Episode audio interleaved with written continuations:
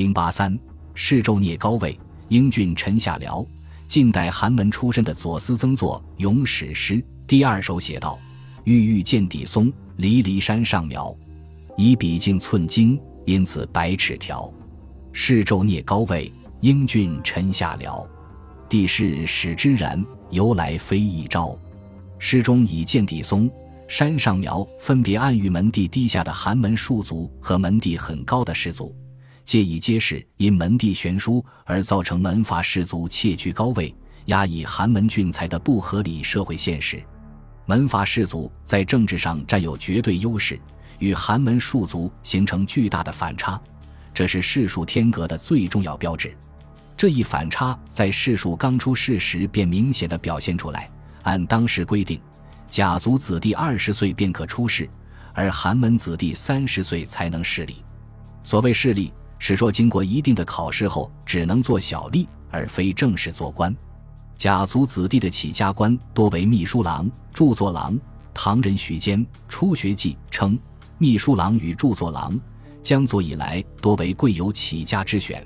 故当时谚曰：“上车不落是著作，体中何如则秘书。”秘书郎员额四人，奉制六百担，官品第四，分掌中外三阁的四部书籍。著作郎员额八人，奉旨四百担，官品第七，掌修国史和皇帝起居注。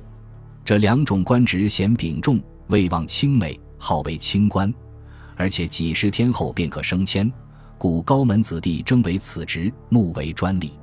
至于才能如何，痴呆与否，那是无需过问的。著名文学家谢灵运的父亲谢从小患有痴呆症，照常做秘书郎。中书郎、散骑郎、黄门郎、秘书丞、侍中及东宫、诸王官署等清显之官，几乎全由高门子弟包揽。陈叔、蔡宁传、黄散之职，故需入门兼美。南史张帅传秘书丞，天下清官，东南望骤少有为之者，连吴姓高门都很少担任秘书丞，必为乔姓高门所把持。梁书与于陵传，就是东宫官署通为清闲，洗马掌文翰尤其清者。进士用人皆取甲族有才望。吏部尚书长全选官吏之权，号为大尚书。吏部郎之职既要且轻，更受高门子弟青睐。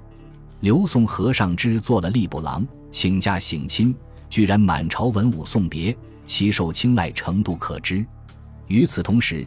地方州郡中的重要职位也多由助姓氏族占有。《新唐书·柳冲传》载：魏氏立九品，至中正，尊侍胄，备韩氏，齐州大中正主簿、郡中心、公曹，皆取助姓氏族为之。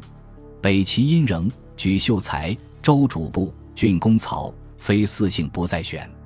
梁书《康宣传》也说：时刺史所辟，皆取名家。至于侍中。仆业以上的显要之官，更非高门莫属。高门子弟既以清显为高，台郎、御史中丞等，则被视为卓官而不屑为之。台郎及尚书台郎官，如殿中郎、户部郎、金部郎等，西晋时尚属清望之官，号称大臣之父，因其职事繁巨。进士难度后，高门子弟竟无人问津。东晋初。王彪之初，除左著作郎，东海王文学。从伯道谓曰：“选官欲以汝为尚书郎，汝幸可作诸王左协。”谢安女婿王国宝少无事操，不修莲藕。谢安恶其为人，美意而不用，除尚书郎。国宝以忠心高于之族，为作吏部，不为余曹郎，甚愿望，故辞不拜。南朝以后，这一现象更为突出。使高流许官不为台郎，元嘉末，济阳大族将至深路尚书库部郎，至深门孤园寡，独有此选，一身不悦，乃故辞不拜。偶尔有个别高门子弟去做尚书郎，在当时被视为难能可贵。梁书王云传载：石厨殿中尚书郎，王氏过江以来，未有居郎署者，或劝逡巡不就。云曰。陆平原东南之美，王文度独步江东，无得比纵西人，何所多恨？乃欣然就之。王云借两位近代名人陆机、王坦之做尚书郎的故事自喻，认为自己做尚书郎没有什么遗憾的。王云出身琅琊王氏，一向以名流自诩，他出仕尚书郎只不过想出出风头而已。舍人是寒官，高门子弟更不愿过问，偶尔为之，那只能是一种惩罚。东晋会稽王世子司马元显当政时，每使杨心疏善，常不奉命。元显术，乃以其为后军府舍人。此职本用寒人，心意貌恬然，不以高卑见色，论者称焉。所谓杨心意貌恬然，不以高卑见色，仍是故作镇静。御史中丞虽官阶四品，但因执事繁具，又易得罪人，故为高门所不屑。南朝甲族向来多布局县台，琅琊乌衣诸王未患危简。王彪之祖孙四代叠居此职，故遭到范泰和马粪诸王的嘲讽。东晋南北朝时，贵有子弟或未免于襁褓之中，而加卿子之官，才胜衣冠而居清显之位，操生杀之权，提处置之柄，荣辱决于予夺，利病感于唇吻。特别是崔卢王谢子弟，生发未干，以败列侯，身未离襁褓而夜被冠带。他们既无需为政事操劳，亦不必皆有才能，贵士素资皆由门庆，平流进取，坐至公卿。这些人往往自负才地，一两年间便望宰相。